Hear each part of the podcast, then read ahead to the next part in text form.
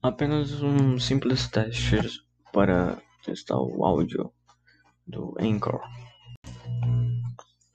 Nessa segunda parte, nós iremos fazer um teste do que pode ser feito para amenizar os problemas na produção do podcast.